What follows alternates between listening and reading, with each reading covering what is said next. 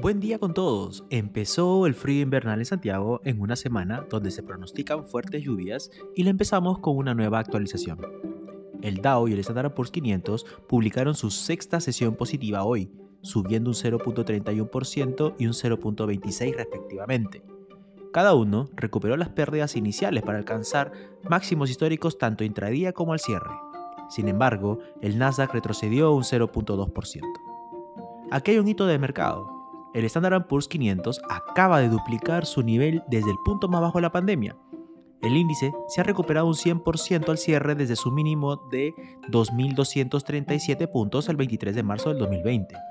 El mercado tardó 354 días hábiles en llegar ahí, lo que marca el mercado alcista más rápido que duplica el índice desde la Segunda Guerra Mundial. Durante la crisis financiera, el Standard Poor's 500 tocó fondo en los 676 puntos el 9 de marzo del 2009. El índice no duplicó ese número hasta el 27 de abril del 2011. En promedio, los mercados alcistas tardan más de mil días hábiles en alcanzar este hito.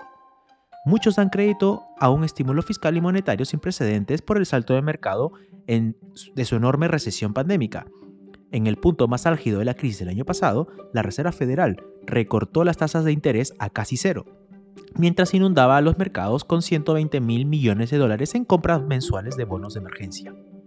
La acción de rescate se produjo cuando el Standard Poor's sufrió la caída del 30% más rápida de toda la historia. Mientras tanto, el gobierno inyectó billones de dólares en la economía, enviando pagos directos y seguro de desempleo a muchos estadounidenses en dificultades.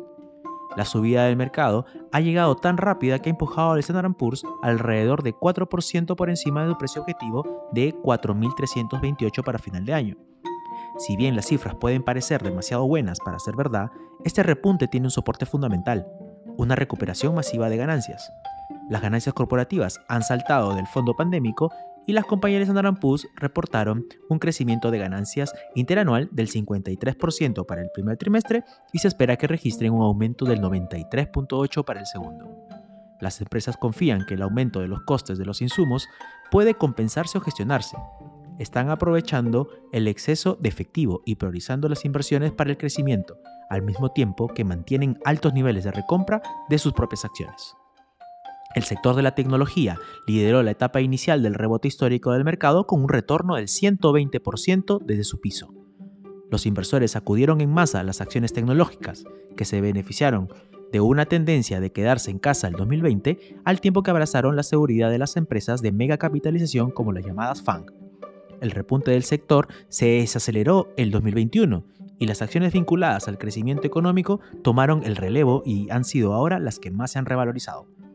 Por otro lado, Pfizer y BioNTech dijeron que han presentado datos de ensayos clínicos en la etapa inicial a la FDA como parte de su solicitud para obtener la autorización de la vacuna de refuerzo COVID-19.